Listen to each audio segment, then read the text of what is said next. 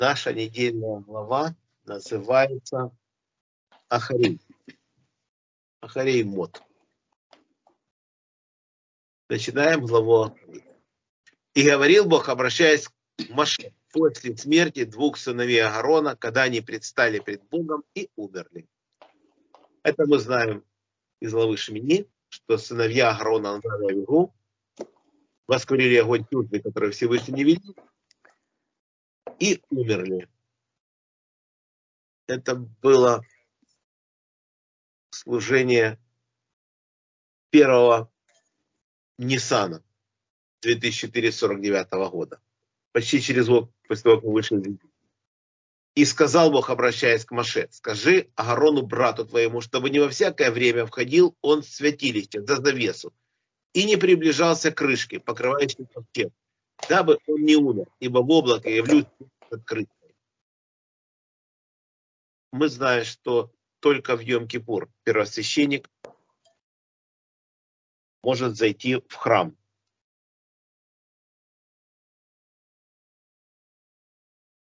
То, что позволено Маше, то, что он заходил в храм, когда он имел какие-то вопросы к Всевышнему, он заходил, и Всевышний ему ничего не говорил, он все, на все вопросы ему отвечал. Но это был пророк Маше, он был самым скромным человеком на земле. Всевышнему это разрешал. Но никто другой. Ни Агарон, ни его потомки. Только в Йом-Кипур. Вот с чем входить должен Агарон святилище, с быком молодым для греха чистительной жертвы и с бараном для всесожжения.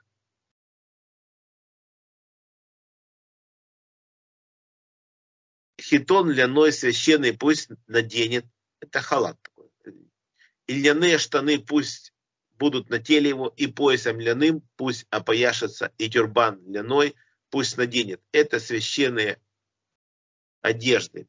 Пусть омоет тело свое в воде и наденет их. Значит, он переодевается, одевает в Йом-Кипур вот эти четыре одежды, и нет на нем ни золота, ни бриллиантов, никаких тканей других, кроме льна. Так он предстает в Йом-Кипур перед Всевышним. Есть мнение, что это было, он переодевался 8 раз, есть мнение, что 10 в этот день, вот так. А от общества сынов Израиля пусть возьмет двух козлов, грехоочистительную жертву и одного барана для всесожжения. И пусть принесет Аарон быка в жертву грехоочистительную и одного барана для всесожжения.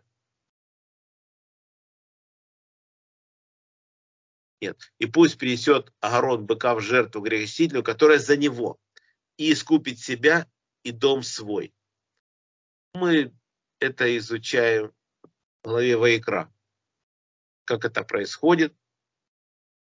Это необычная жертва, и воины мясо ее не едят, и сжигается он весь со шкурой, с нечистотами. Все вместе выброса пепла в Нестана и возьмет двух козлов и поставит их пред Богом входа в штер откровения и возложит Агарон на обоих козлов жребий. Жребий один для Бога, а жребий другой для Азазеля. И приведет Агарон козла, на которого выпал жребий для Бога, и принесет его в грехочистительную жертву. А козла, на которого выпал жребий для Азазеля, пусть оставит живым пред Богом, чтобы совершить через него искупление, отправив его к Азазелю в пустыню. Наши мудрецы говорят, что это скала, скалистая скала, называется Зазель. И с этой горы сбрасывали козла, который несет на себе все наши грехи. Такая удивительная служба. И если мы хотим перевести слово «зазель» как «дьявол», то, или «сатан» переводят его, то Тора пишет, что это невозможно, потому что в книге Шмот написано, только Богу следует служить, и никакому другому небесному созданию невозможно эта жертва. Поэтому это была скала, с которой сбрасывали козла. Вот так. И подведет огород быка, жертва грехочистительной, которая за него искупит себя и дом свой, и зарежет быка своей грехочистительной жертвы. И возьмет полный совок горящих уголей в жертвника, который пред Богом, и полные горсти тонкой смеси благовоний для воскурения и внесет за завесу. и положит смесь благовоний на огонь перед Богом, и покроет облако смеси благовоний крышку, покрывающую ковчег свидетельства, дабы не умереть ему. Значит, это очень непростое служение, и он к нему готовится, первосвященник. Во рту у него ложка со смесью благовоний, а в руке у него совок с горящими углями, который берет он на большом жертвеннике, эти угли. И одной рукой он, видно, отодвигает завесу, отделяющую святилище святая святых, заходит туда. Вот. И там происходит воскурение благовония это. Если он что-то не так сделает, он может умереть. И возьмет он крови быка и окропит пальцы своим крышку с востока, и перед крышкой покропит он пальцы своим семь раз кровью быка. Наши мудрецы говорят, один раз вверх и шесть раз вниз.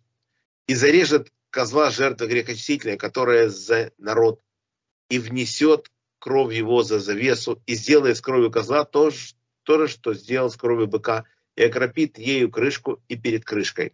И искупит святилище от нечистоты сынов Израиля, и от преступления их во всех грехах. Тоже должен он совершить и над шатром откровения, находящихся у них среди их нечистоты. Мы пишем, мы читаем в главе Вайкра, что за первосвященника бык, и такой же бык идет за народ. А здесь в этой главе написано, что за народ берут козла. Вот так. А главе Вайкра написано, что козла берут э, за царя, а козу кого-то из народа, если искупить грехи. Ну, здесь необычное вот жертвоприношение в Йом-Кипур, так написано, значит, надо -то слушать мудрецов, что они в этом плане говорят, потому что так просто не разберешься. И никто не должен быть в шатре откровения, когда Аарон входит для искупления святилища и до выхода из него, и совершит искупление себя и за дом свой, и за все общество Израиля. И выйдет он к жертвеннику, который пред Богом, и искупит его, и возьмет крови быка и крови козла, и обмажет ею возвышение по углам жертвенника с всех сторон. То есть смешает кровь быка и кровь козла, и вот такое вот, так наши мудрецы говорят, и обмажет возвышение всех сторон. То есть если эта жертва была бы все сожжения, то окропляет кровью, или жертва мирная окропляет кровью, а здесь обмазывают жертвенника. И окропит его кровью пальца свои семь раз. И очистит его от нечистоты сынов Израиля и осветит его. То есть, кроме этого, еще и окропит. Вот так. И закончив очищение святилища и шатра откровения и жертвенника – подведет он козла живого, и возложит Агарон обе руки свои на голову живого козла, и исповедуется над ним во всех провинностях сынов Израиля, и во всех преступлениях их, и во всех грехах их, и возложит их на голову козла, и отошлет его с нарочным в пустыню. Наши мудрецы говорят, что этот человек должен был в этом году умереть. И мудрецы знали, кто, кто этот человек, им были открыты эти тайны и брали такого человека, и он шел. И понесет на себе козел все провинности их в страну обрывов, как от, так отправит он козла в пустыню. И войдет Агарон в шатер откровения и снимет льняные одежды, которые надевал при входе в святилище, и оставит их там. И омоет тело свое водою на святом месте, и наденет одежды свои, и выйдет и принесет жертву сожжения за себя, и жертву сожжения за народ, искупая себя и народ. Это здесь он уже одевает те золотые одежды. Он уже тут кровь в святилище не вносит. А жир грехочистительной жертвы воскурит он на жертвнике. Человек же, который отводил козла к Азазеле, должен вымыть одежды свои и омыть тело свое в воде, а затем может войти в стан. А быка жертвы грехочистительной и козла жертвы грехочистительной, кровь которых внесена была в святилище для искупления Пусть вынесут за стан и сожгут на огне кожу их и мясо их, и нечистоты их. То есть, конечно, вопросы у нас к этому есть, потому что на левой экран написано, что это два быка, здесь написано, что это бык и козел, но там написано в главе в экране написано, что если все общество совершит ошибку, то вот должно оно принести быка. Сангидрин, наш суд, если совершит какую-то ошибку. Возможно, здесь семья. Здесь расписан случай, когда ошибку они не совершили. Вот.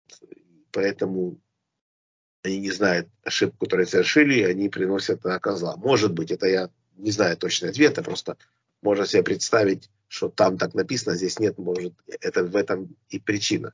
Потому что здесь козел, будет. А человек, который сожжет их, должен вымыть одежды свои и омыть тело свое в воде, а затем может войти в стан.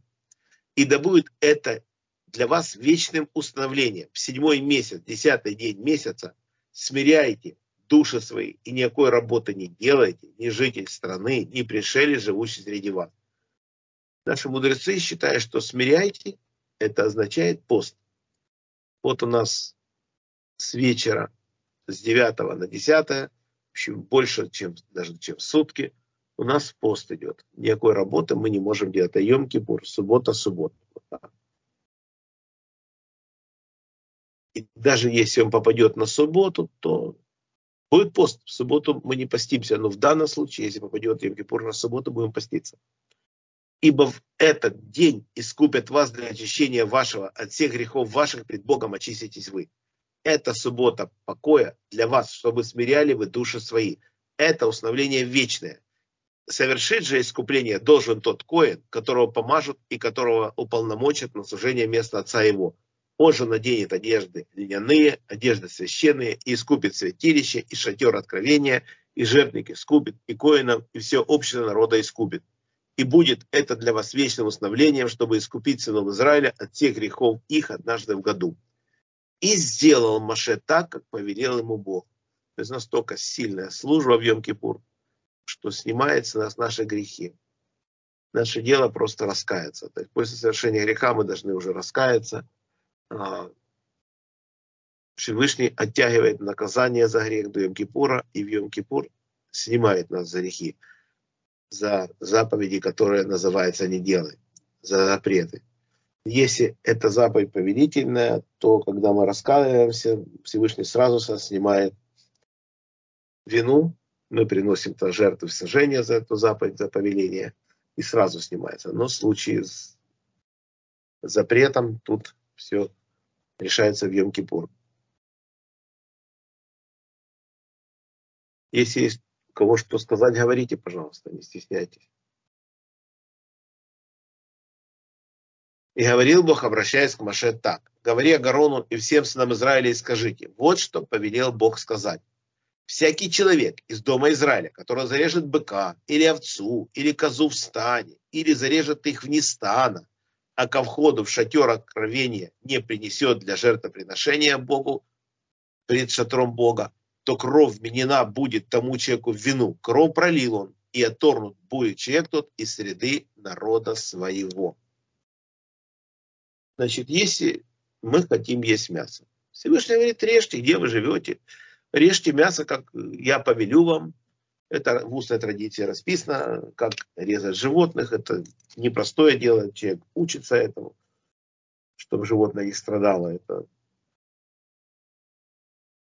это говорит о том, что для еды нам Всевышний разрешает. Но здесь имеется в виду все по-другому. Это жертвоприношение. И если человек решил его произвести вне храма, выполнить его без коинов, в общем, будет нарушение закона. Это будет у человека вина. После того, как у нас был сооружен храм, мы не имели права больше приносить жертвы вне храма. Да вы приносили сыны Израиля жертвы свои, которые они режут на поле и приносили Богу ко входу в штер откровения, коину, и приносили бы их жертвы, их жертвы мирные Богу. И окропит коин кровью жертвник Бога у входа штер откровения, и воскурит жир благоухание, приятное Богу. И чтобы не резали боя жертв демонам, за которыми они блудно ходят. Это идолом. Установлением вечным пусть будет это для них во всех поколениях их. И еще скажи всякий человек из дома Израиля и или из пришельцев, которые живут между ними, который совершит сожжение или вообще жертву, а к входа штер откровения не принесет ее, чтобы принести ее Богу, оторван будет человек тот от народа своего. Раша считает, что это наказание в этом мире. И всякий человек из дома Израиля и из пришельцев, живущих между ними, который будет есть какую-нибудь кровь, обращу лицо мое на того, кто ест кровь, и оторну его из среды народа его. Потому что душа тела в крови она, и я предназначил ее для окропления жертвника, во искупление душ ваших, ибо кровь жизненной силой искупает. То есть, когда мы приносим жертвы, то кровь животных, которым обмазывают жертвник или окропляют жертвник, искупают жизненной силой нашу вину. Вот так. К относятся серьезно. И когда зарезали животное, кровь просто для еды, кровь выливается на землю, присыпается она. То есть здесь все должно быть по закону Торы. Поэтому сказал я сынам Израиля, никто из вас не должен есть крови, и пришелец, живущий среди вас, не должен есть крови и всякий человек из сынов Израиля, и из пришельцев, живущих среди вас, который, охотясь, поймает зверя или птицу, пригодную в пищу, должен выпустить кровью и покрыть ее землей. Вот так. То есть поймает птицу, домашнюю, в общем, или зверя, в общем, кровь, получается, она покрыта землей. Ибо душа всякого существа – это кровь его и сказалось нам Израиле, крови, какой бы то ни было плоти не ешьте, ибо душа всякой плоти – это кровь ее. Всякий, кто ест ее, отторгнут будет. И всякий, кто будет есть падаль или растерзанная зверем, житель страны или пришелец, вымыть должен одежды свои и омыться в воде, и не чист будет до вечера какую-то ошибку совершил человек, поел что-то некошерное, вот, не чист до вечера, и лишь тогда очистится. Если же не вымоет одежду и тело свое не моет, то понесет на себе вину. Если человек в таком состоянии зайдет в храм, нарушена будет заповедь. То есть мы ни птичьей крови, ни крови животных есть не можем. Что касается крови рыбы, то она кошерная. То есть э, нет никаких проблем, как мы убьем рыбу, или э, зарежем, или убьем, ударим, в общем, можем есть. За это особо мы не заботимся. В общем, не надо так поступать, как животным, что надо вымачивать, надо кровью, с солью крупно засыпать, чтобы она вытягивала с рыбы. Кровь нет такого, да. То, что касается животных, рыбы не касается. Но все равно мудрецы считают, что если крови этой много от рыбы, то мы стараемся ее тоже не есть, чтобы дети не подумали, что это кровь животных и все остальное. В общем, вот так. А, а так послабление с рыбой есть. И говорил Бог, обращаясь к Маше так, говорит сынам Израиля, скажи им, я Бог всесильный ваш, по обычаям страны египетской, в которой вы жили, не поступайте, и по обычаям страны Кнаан, в которую я веду вас, не поступайте, и по установлениям не ходите. Мои законы исполняйте, и мои установления соблюдайте, чтобы ходить по ним, я Бог всесильный ваш. Соблюдайте же установления мои и законы мои, исполняя которые человек живет ими, я Бог. Никто никому из единокровных не приближайтесь, чтобы нагрыть наготу. Я Бог. Наготы отца твоего, наготы матери твоей не открывай, а на мать твоя не открывай наготы ее. Наготы жены отца твоего не обнажай. Это нагота отца твоего. Наготы сестры твоей, дочери отца твоего или дочери матери твоей, рожденной в доме и рожденной вне его, не открывай наготы их. Наготы дочери сына твоего или дочери твоей дочери не открывай наготы их, ибо твоя нагота она. Наготы дочери жены отца твоего, рожденной в отца твоего, не открывай, она сестра твоя, не открывай наготы ее. Наготы сестры отца твоего не открывай, она единокровная отцу твоему наготы сестры матери твоей не открывая, ибо единокровная матери твоей она. Наготы брата отца твоего не открывай, не приближайся к жене его, она тетка твоя. Наготы невестки твоей не открывай, на жена сына твоего не открывай, наготы ее. Наготы жены брата твоего не открывай, это нагота брата твоего. Наготы жены и дочери ее не открывай, дочери сына ее или дочери ее дочери не бери, чтобы открыть наготу ее. Это кроворазрешение, разврат это. И жены к сестре ее не бери в сопернице, чтобы открыть наготу ее при ней, при ее жизни. То есть, если жены, не дай бог, не стало, человек имеет право жениться на ее сестре. При жизни нет. И к жене во время отстранения ее в нечистоте не приближайся, чтобы открыть на коту ее. И с женой брата твоего не производи излияния семени твоего, не оскверняясь ею. И никого из детей твоих не давай проводить перед Молехом, это перед идолом. И не оскверни ими, имени всесильного твоего я Бог. И с мужчиной не ложись, как ложатся с женщиной. Мерзость это и ни с какой скотины не прости излияние семени твоего, чтобы оскверниться ею. И женщина да не станет перед скотом для совокупления с ним. Гнусность это. Не оскверняйтесь ничем этим, ибо всем этим осквернялись народы, которых изгоняет вас. И осквернилась страна, и я взыскал с нее за вину ее, и сторгла страна живущих в ней. Вы же соблюдайте уставления мои, законы мои, и не делать ничего из этих мерзостей. Ни житель страны, ни пришелец, живущий среди вас.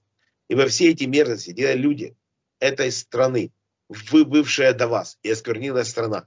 И не сторгнет страна вас, когда вы оскверните ее, как исторгла она народ, бывший до вас. Ибо всякий, кто сделает какую-нибудь из этих мерзостей, души делающих это, торнуты будут из среды народа их. Соблюдайте же предостережения мои, чтобы не поступать по гнусным обычаям, которые совершались прежде вас, дабы вы не осквернялись ими. Я Бог всесильный ваш. На этом глава Ахарей заканчивается. Кто хочет что-то рассказать, сказать, спросить, не стесняйтесь, пожалуйста.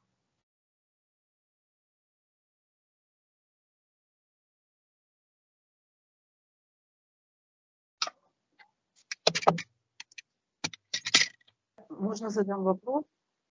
Давайте попробуем. Пожалуйста. Просто за зелем. Эм, дело в том, что если это действительно гора, и то, то вообще непонятно, почему все наши грехи мы должны приносить какому-то неживому предмету, земле, этой горе. Это странно. Тогда получается, что вообще не надо никому Всевышнему и точка. Да, но, но если это было мнение наших мудрецов, это прямой текст Торы.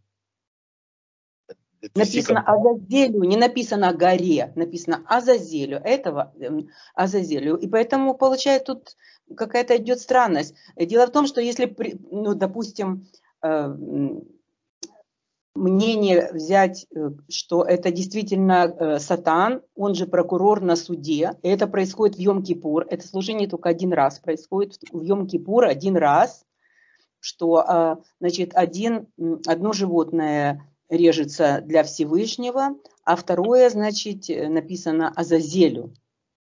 Есть такой ангел с таким именем, и не исключено, что это и есть одно из имен этого сатана, или это и он и есть сатан, может, может и, и, и по-другому как-то. Но, в всяком случае, смысл в том, что это как выглядит, ну, как бы, если, допустим, допустить, что это все-таки э, э, ангел, вот этот ангел злой, э, которого тоже создал Всевышний, это его тоже творение, и он является прокурором на суде. Что такое прокурор на суде? Мы все стоим в Йом-Кипур, и есть обвинитель, который нам вменяет, что мы за год сделали, и в зависимости от этого мы получаем приговор. Выглядит как бы можно сказать, с человеческой точки зрения, как взятка ему, чтобы он нас на суде, ну, как бы не, не сильно бил нас по голове, то это, это логично. А горе взять э, э, э, козла с нашими грехами, со всеми, и типа отдать э, эти грехи горе, и мы прощены. Совершенно нелогично. Подумай. Я не имею мудрецы это тоже разбирают. Но мы просто, просто наши мудрецы говорят, что если в Торе написано только Богу, только Богу следует служить, то никак это не работает. Это если бы не было этих слов в Торе, что только Богу служить. Тем более, тогда как неживом горе служат жертвоприношением этого козла. Тем более. Ну, тем более, мы берем что пишет комментарий. Вот. Азазель, это Раша берет. Это отвесная кремнистая скала, высокая горная вершина. Слово рассматривается как состоящее из вот э, Аза крепкий и Эль могучий. Ибо сказано, и понесет козел все их провины на землю, скалистую и сеченую. Это трактат Йома, 67б, то есть Талмуда Раши это выписал. Ну, мы читали и Мидраш, в общем, в основном мнение вот такое, как пишет Раши. Что касается вот этого, что подкупаем сатана, это есть, конечно, это тоже есть комментарии мудрецов, что вот предполагают такие вещи. Но основная версия вот, что только Богу следует служить, поэтому мы не можем никому другому ничего принести. Хорошо. Вот как называется действо убийства э, второго, если это не жертва горе, то назови это по-другому. Что это? Нельзя ж никому другому служить. А мы как бы козла с нашими грехами отдаем какой-то э, ну, кусок горе, кусок земли, камню какому-то отдаем. Типа, зачем это действие? Оно совершенно не, не, не, не несет никакой смы, э, смысловой нагрузки. Ну, зачем это действие? Просто надо принести Всевышнему э, жертву и никому другому не служить. Правильно? Не Почему мы козла тоже приносим Э, э, в жертву, получается, ты говоришь, что нет, мы не приносим жертву. А что мы делаем? Как назвать это действие? Что, это, что мы горе? Зачем нам козла давать неживому существу? И таким образом мы все грехи наши э, зачеркиваются. Не знаю, пишется, что наши грехи... Да, это совершенно непонятно. Ну, непонятно, конечно, но писано, что он несет и все, и наши грехи уходят с этим козлом. Вот такое Нет, служение. Ну, сказать я это не могу. Если это живое существо, мы, значит, служим кому-то другому, кроме Бога. Если это не живое существо, то мы все равно служим кому-то другому, кроме Бога. Или как? Пишется, допустим, что брось наши грехи в пучины морские, в общем, или подобные вещи, чтобы Всевышний эти грехи от нас убрал, сбросил с нас. В общем, ну, на, я не могу отвечать на это. Это же разобрал, э, разбирали мудрецы, и другого ничего нового мы здесь не, не разберем. Я не могу доказать что-то другое. Вот как есть, так есть. Есть то, что ты разбираешь, конечно, есть. Медраше расписываются эти вещи, что подкупают там сатана. Есть, конечно, эти мнения все высказаны. Но приходит в основном мнение, вот то, что Раши пишет из трактата Йома, что это все-таки сбрасывать со скалы, разбились наши грехи, унес их. Все, Всевышний сказал так поступать, мы поступаем. Вот и все. Я не могу тут доказывать что-то в другую сторону. Как Всевышний сказал, по большинству мудрецов решается. Вот Раши, он... Ну, э, нет, просто фраза, что мы никому не служим другому, здесь она, получается, под, подводит нас под сомнение. Значит, мы кому-то другому служим, раз мы какую-то другую жертву приносим для кого-то другого, кроме Всевышнего. Нет, поэтому Раша пишет, раз это, это эта фраза есть в Торе, что только Богу следует служить, то все. То никому да. другому эта жертва может... Здесь не имеет никакого смысла. Я не знаю, так здесь много чего не имеет смысла, можно себе представить. Зачем животных убивать, чтобы грехи себя не то. Можно таких вопросов задавать. Всевышний так сказал делать, потому что мы здесь не хозяева. Он так сделал, так мир устроил, сказал, так поступать. Мы должны так поступать, невзирая на то, что нам кажется, да, это логического ответа, значит, так сказал Всевышний. Я понял. Да, а почему нет? По-другому по-другому Тора не работает. Есть вещи, которые мы можем понять, а есть, которые не можем. В данном случае, да, нам непонятно. Много из этого непонятно. Но ничего. Нет, вопрос, главное, этого, вопрос от этого не уходит. Не, у, меня, у меня нет ответа другого, кроме вот э. мнения мудрецов. Я не могу его никак, никак по-другому комментировать. Если я скажу, я заступлю эту версию, которую там расписано в Мидраше, то, что ты говоришь, что подкупает сатана и все остальное, это никак не работает. Мне, мне эта версия, ну да, ее мудрецы разбирают, но это не значит, что правильно. Правильно вот, вот та версия, которую мудрецы принимают в большинстве своем. И ну Талмуд... это что же получается, что мы кому-то другому служим? Никак. Ты сбросил грехи в бездну, они ушли, разбились. Всевышний так принял. Все. Мы просим его сбрось наши грехи в пучину морскую, в общем, в общем, такие вещи. Мы просим некоторые вещи, чтобы Всевышний уничтожал наши грехи. Вот такие вещи есть. Ну, я не могу доказать ничего ни в ту, Нет, ни в ну ту. что это мы ни к чему не придем. Хорошо, все понятно. Понятно, что. Да. Главное, Да. что вопрос есть, мы его разбираем. Найдешь лучший комментарий, почитаем с удовольствием. Может, найдешь другой комментарий, другое мнение. Просто их много мы перечитали, но пока нового не нашли ничего.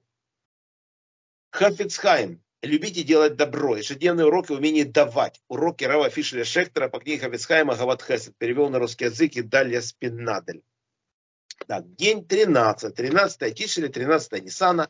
Гават Хесед, раздел 2, глава 5. Спасение ценности. Сегодня посвящу мое доброе дело спасению человека, который, как мне известно, нуждается в помощи Бога.